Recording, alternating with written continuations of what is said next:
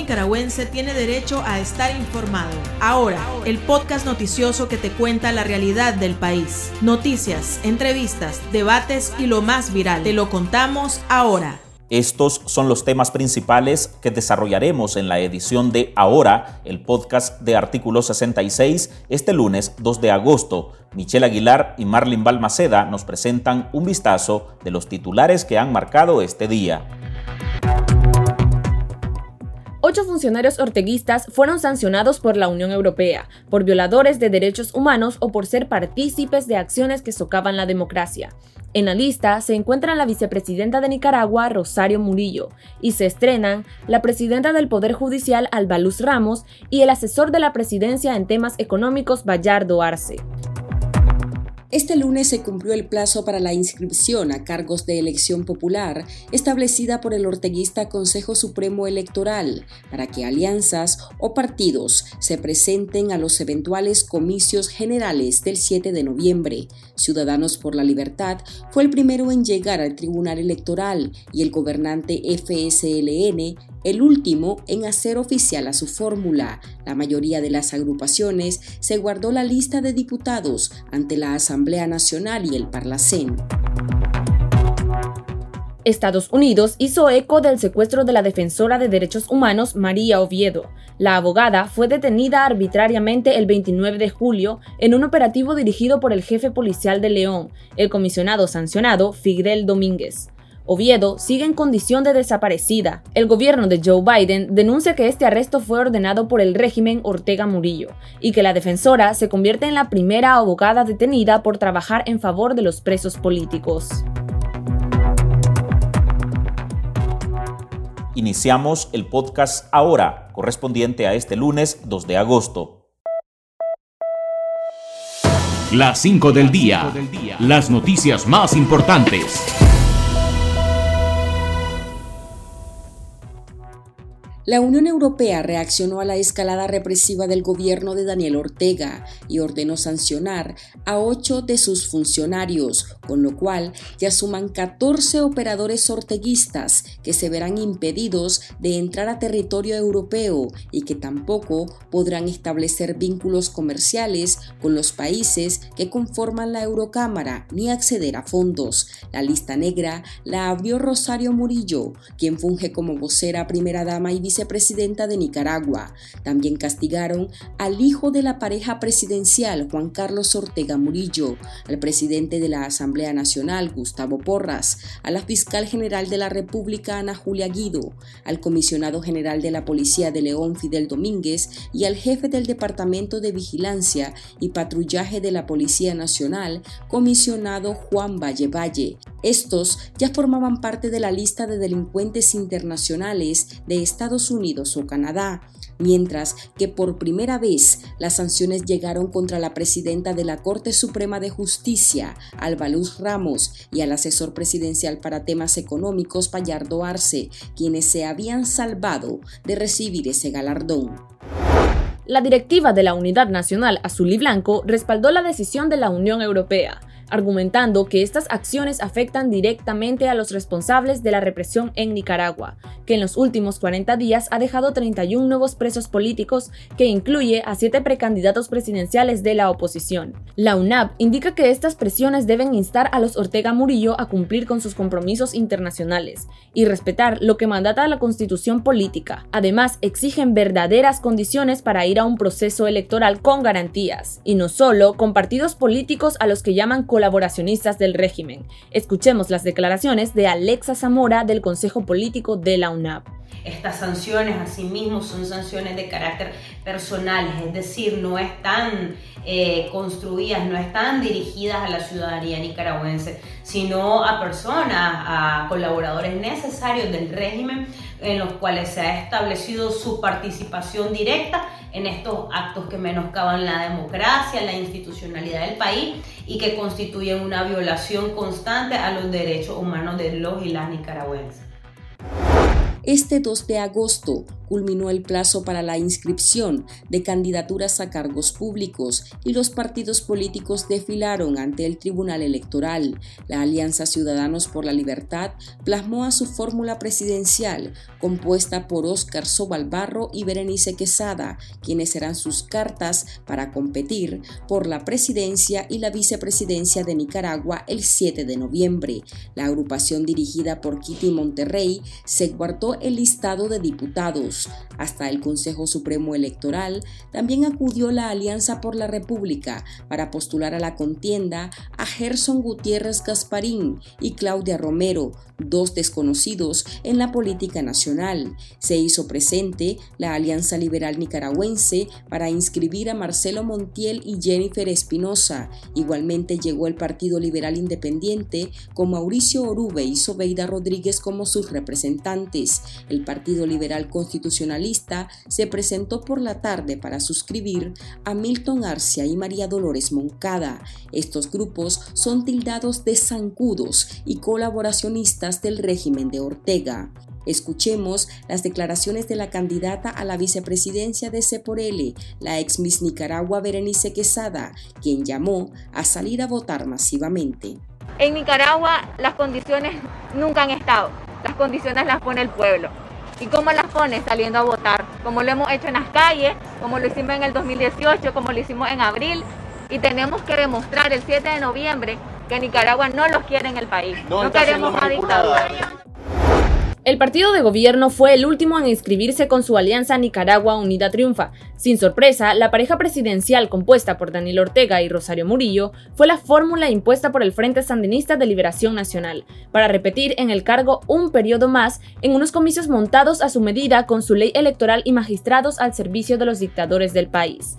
Con ello, Ortega pretende sumar 18 años ininterrumpidos en el poder, de cual no se baja pese a las denuncias de violaciones a los derechos humanos con los cuales lo tildan como el responsable de crímenes de lesa humanidad en Nicaragua.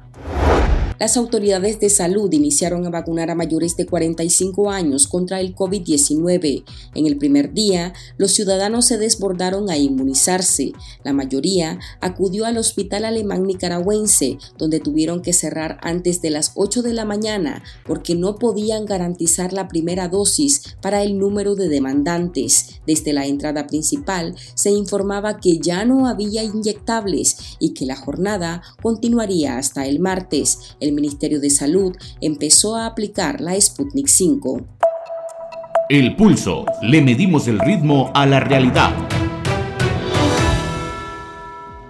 El Ministerio de Salud reportó la muerte materna de una niña de 13 años en Laguna de Perlas. La menor falleció el 13 de julio por una hemorragia posparto por desgarro uterino después de ser sometida a un parto natural. Esta situación revivió el debate sobre la penalización del aborto terapéutico establecido en Nicaragua desde 2006 y las repercusiones que esto conlleva sobre los atropellos a los derechos de las mujeres, a quienes les prohíben practicarse un aborto sin importar qué tan extremo sea el caso.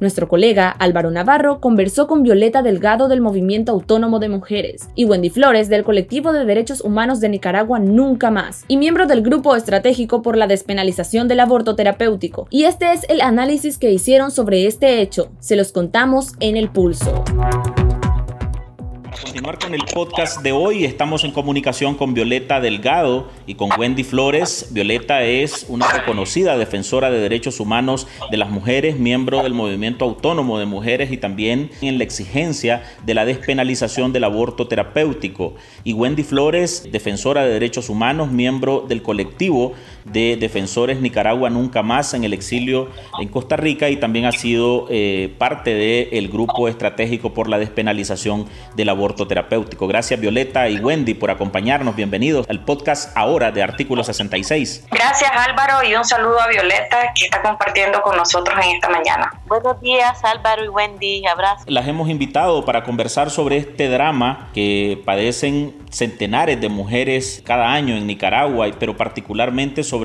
esta eh, situación lamentable de la muerte de una niña de 13 años originaria de Laguna de Perlas quien eh, fallece una hora después de un parto y el Ministerio de Salud ha aceptado que fue por una hemorragia eh, por desgarramiento uterino. ¿Cuál es la reacción en este momento frente a este caso del movimiento de mujeres y las defensoras de derechos humanos? Violeta. Realmente es dramático que eh, pues en el país estemos viviendo una situación como esa. Desde el movimiento de mujeres se ha demandado que las instituciones públicas, el Estado nicaragüense tome responsabilidad sobre la salud de las mujeres y particularmente sobre la salud de las mujeres en su condición reproductiva. Varios elementos sobre esto, Álvaro. Uno, que Nicaragua continúa liderando junto con Haití y peleándose con Honduras el liderazgo de embarazos de adolescentes en América Latina. Uno de cada cuatro embarazos en Nicaragua corresponde a niñas menores de 18 años. Y este dato ha venido siendo permanente al menos en los últimos 30 años. No te puedo decir que antes no lo era, lo que pasa es que desde hace 30 años se continúa midiendo y evaluando. Las leyes nacionales nos indican que los embarazos de niñas corresponden a situaciones de violencia y abuso sexual, o sea que son producto de, de actos de agresión sexual en contra de ellas. Y esas niñas tienen que además cargar con un embarazo y poner en riesgo su vida, que es la situación que vemos aquí. No existe de parte del Estado nicaragüense y de sus instituciones políticas claras que conlleven la prevención de embarazos en adolescentes, de ningún tipo. El tema de la educación sexual es un tabú en Nicaragua, el tema de la prevención y el castigo al abuso sexual de menores es también un tabú por los altísimos niveles de impunidad que se viven en el país y particularmente en la zona de donde esta niña proviene. Es una zona en donde hasta hace poco las organizaciones de mujeres denunciaban que el abuso sexual de una niña se podía ventilar por la entrega de animales en pie sea, te entrego cuatro vacas y el delito de abuso queda perdonado, ¿verdad? O sea, que todavía estaba sobre el tapete que se hacían uso de legislaciones, entre comillas, normativas de las comunidades, varias aristas, la educación sexual, la reducción de los índices de impunidad para que los agresores sepan que las niñas no se tocan. Y por otro lado, la atención de salud de manera responsable, no obligar a las niñas a llevar embarazos que pongan en riesgo no solo a su vida, sino también su futuro. Wendy,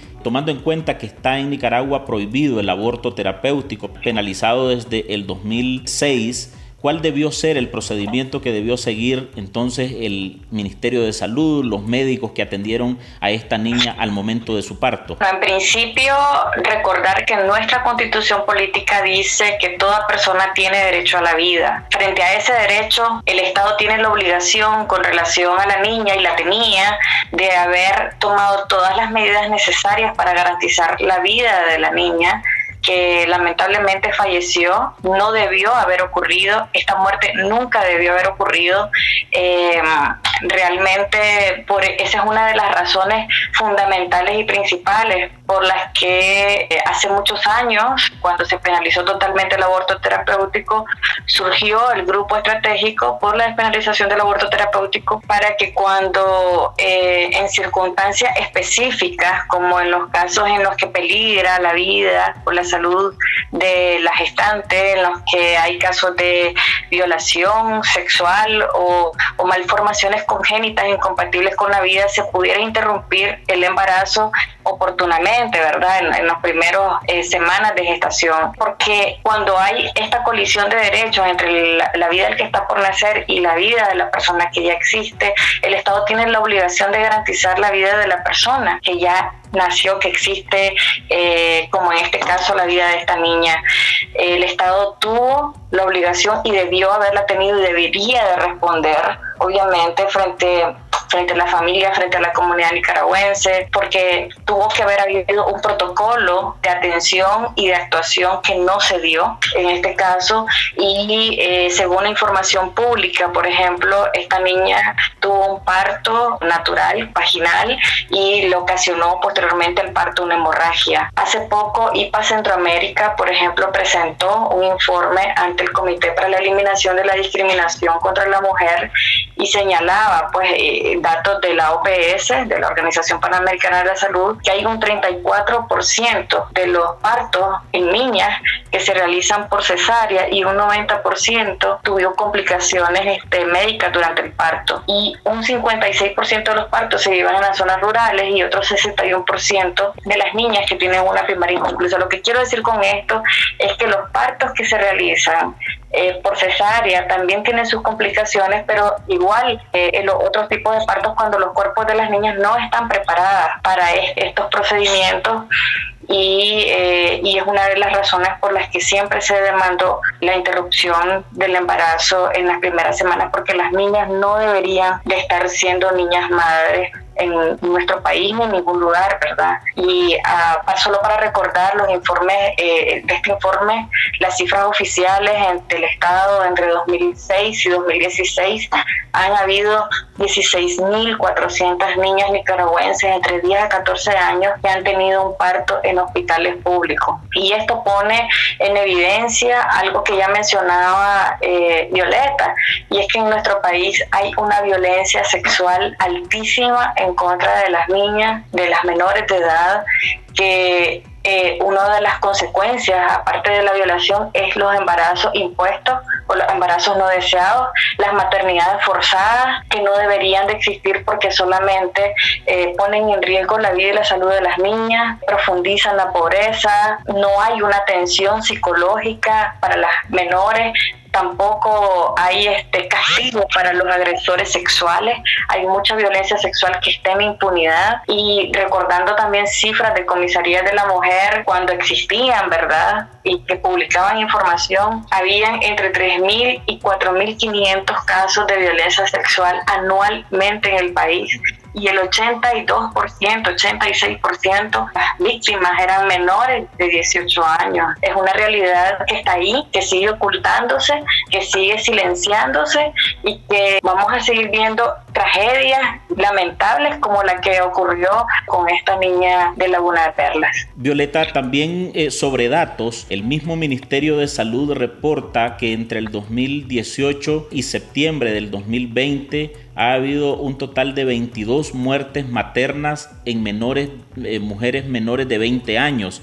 Por supuesto que ocultan cuántas de esas son incluso menores de 14 o menores de 16 eh, y que no se hable de procesos de eh, investigación si ha habido violencia o violaciones sexuales a estas 22 personas que fallecieron. Efectivamente, cualquier otro estado debería estar haciendo con esos datos un, pues una situación de urgencia en salud pública porque es una situación gravísima y debería de estar efectivamente tomando las medidas que conlleve reducir ese índice y prevenir una situación que lo agrave. Como mencionaba antes, dando información con campañas públicas que conlleve la posición firme de un Estado en torno al rechazo a la impunidad y la prevención de la violencia sexual. Todos los embarazos en niñas son producto de violencia sexual y de abuso sexual, todos. Pero también quiero mencionar, Álvaro, que este tema de las muertes maternas, de las muertes de niñas producto de embarazos, tienen un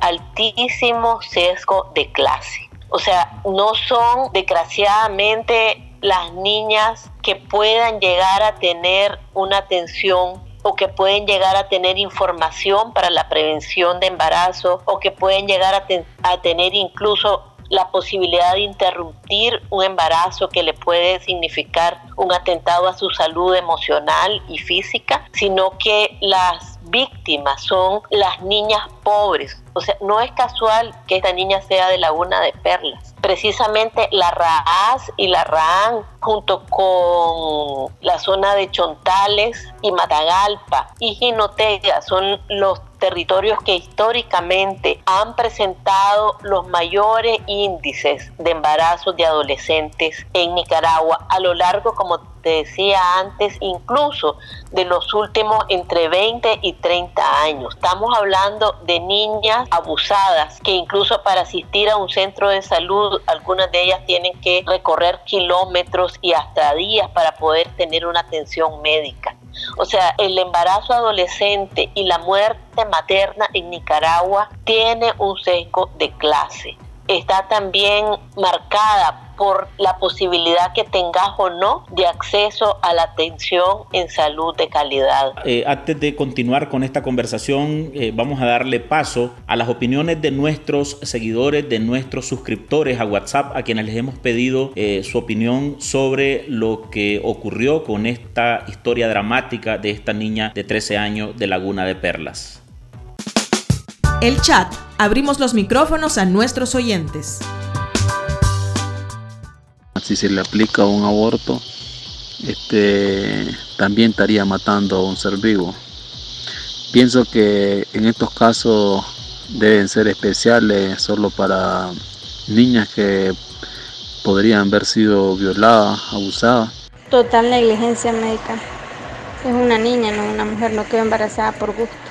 Murió por negligencia médica, no por el parto. No estoy de acuerdo, me parece más bien que hay que darle educación sexual. Deberían de haberle este, practicado un aborto, a pesar de que eso está penado pues, en el país, pero siempre y cuando eh, la vida del, de la madre se ponga en peligro, pues no debería haber una intervención quirúrgica ¿sí? ahí.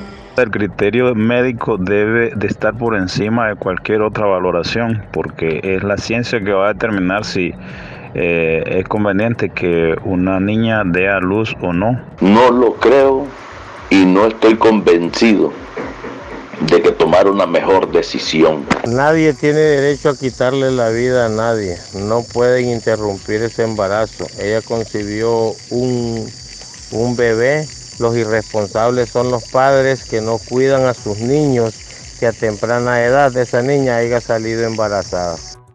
Hay que acusar por negligencia médica, por homicidio culposo al médico, ¿verdad? Y todos los involucrados que obligaron a la menor a parir. Si la dejaron morir también es pura negligencia donde la atendieron. Una niña de, 13 años no tiene, digamos, por qué, por qué dar a luz un niño.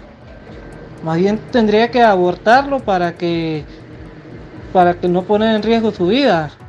Pero yo veo que en Nicaragua el, eh, las niñas adolescentes están desprotegidas. Existe doble moral, ya que supuestamente está defendiendo la vida de un nonato, sin importarles el alto riesgo de, la, de que muera la niña. Si el embarazo fue por medio de violación, pienso que debería ser interrumpido, ya que fue sin su consentimiento, pero si es porque ella quiere andar jugando a la adulta, pues que se tengan las consecuencias y que miren el resto de niñas, lo que ocasiona eh, ser desobediente con sus padres. Considero que dejar morir a una niña de 13 años por no haberle hecho un aborto, eso sí es un verdadero crimen. Si ella está embarazada y va a dar a luz, era mejor una cesárea para no perjudicar ni la vida del niño ni la vida de la niña.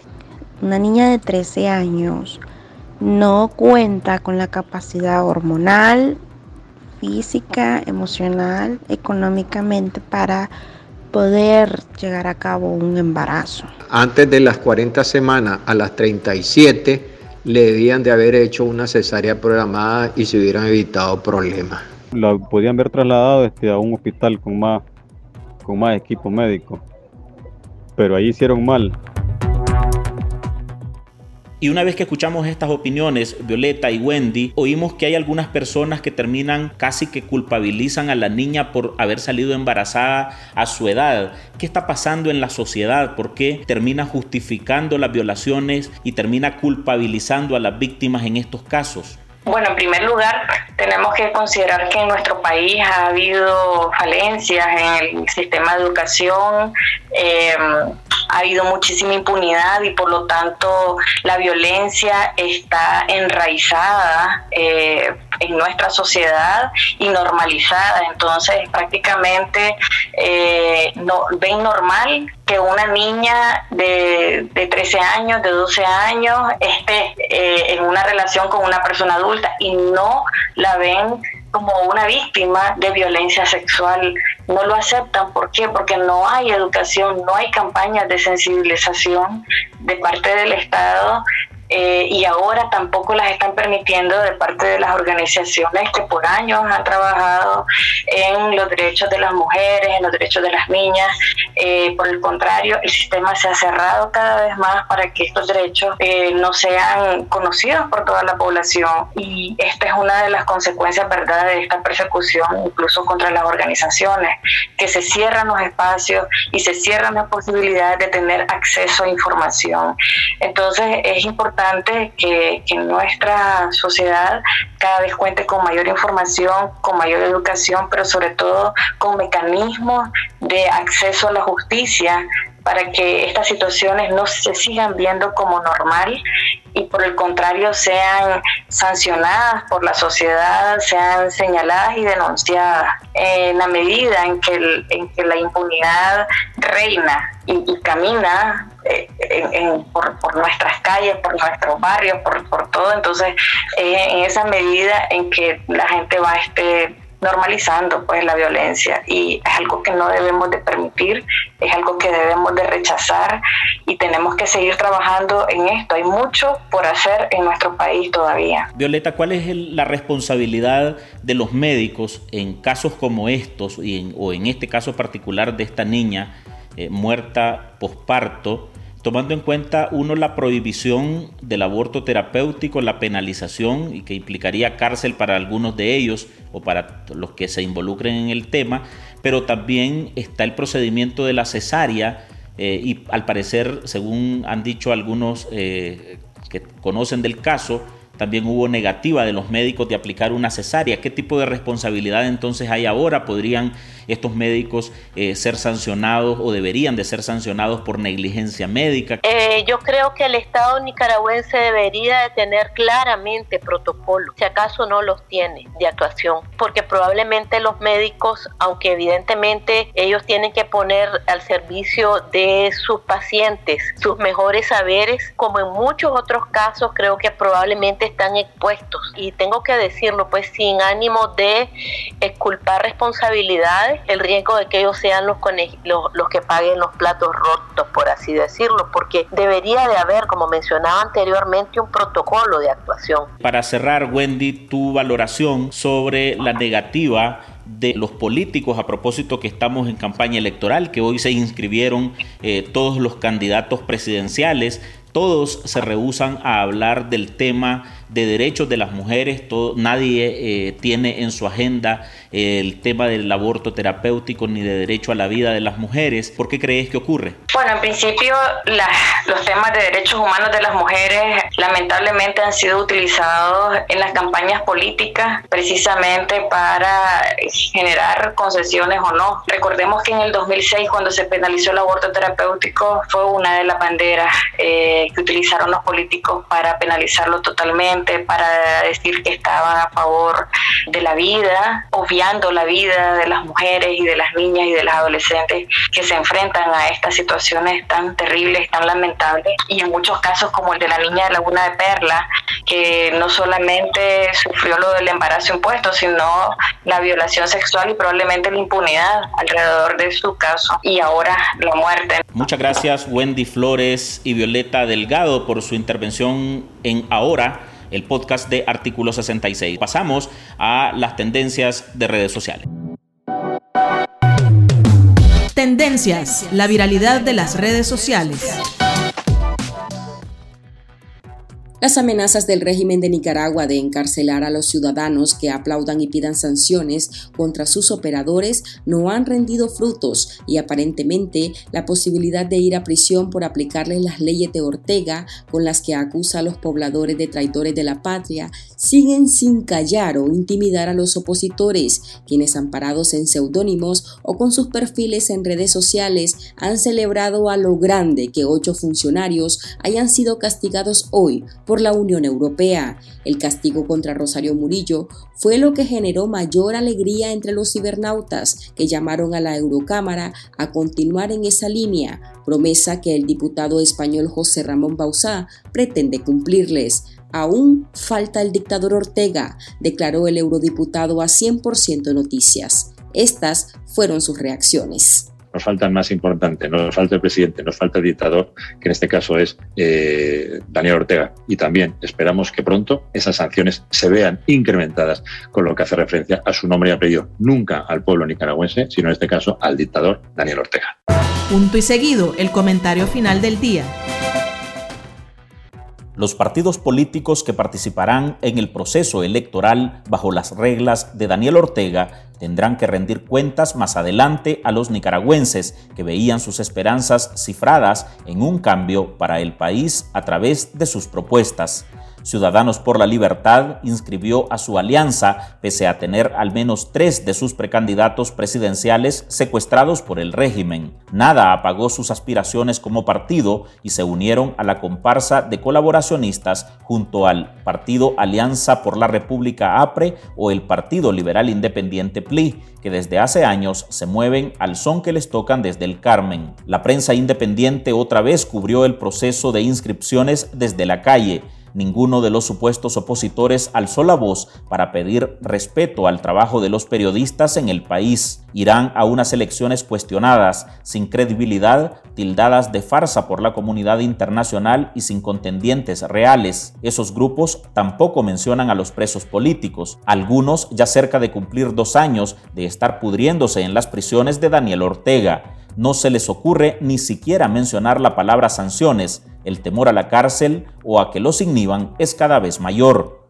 Ortega y Murillo se alistan para jugar a legitimar un proceso con el terreno arado en el que se impondrán por cinco años más y en donde los otros partidos harán su papel, servir de satélites y cumplir con el trámite diseñado por el dictador. Los supuestos opositores no mencionan las exigencias de observación internacional, dicen que nunca hay condiciones óptimas y bajo la sombría guardan silencio sobre la demanda de elecciones libres. ¿Qué le queda a Nicaragua de cara al 7 de noviembre? ¿Hasta dónde llegará C por L? ¿Qué le espera a un país donde Ortega seguirá gobernando a punta de pistolas? Así está el panorama de la nación a tan solo tres meses del amago de elecciones. Aquí termina la edición de ahora de Artículo 66 de este 2 de agosto. Continúe informándose a través de nuestro sitio web www.articulo66.com. Síganos en nuestras redes sociales, nos encuentra en Facebook, Twitter e Instagram y suscríbase a nuestro canal de YouTube. Hasta la próxima. La información veraz y de primera mano está ahora. No te perdás el podcast noticioso que te cuenta la realidad del país. Compartí y pasa la voz.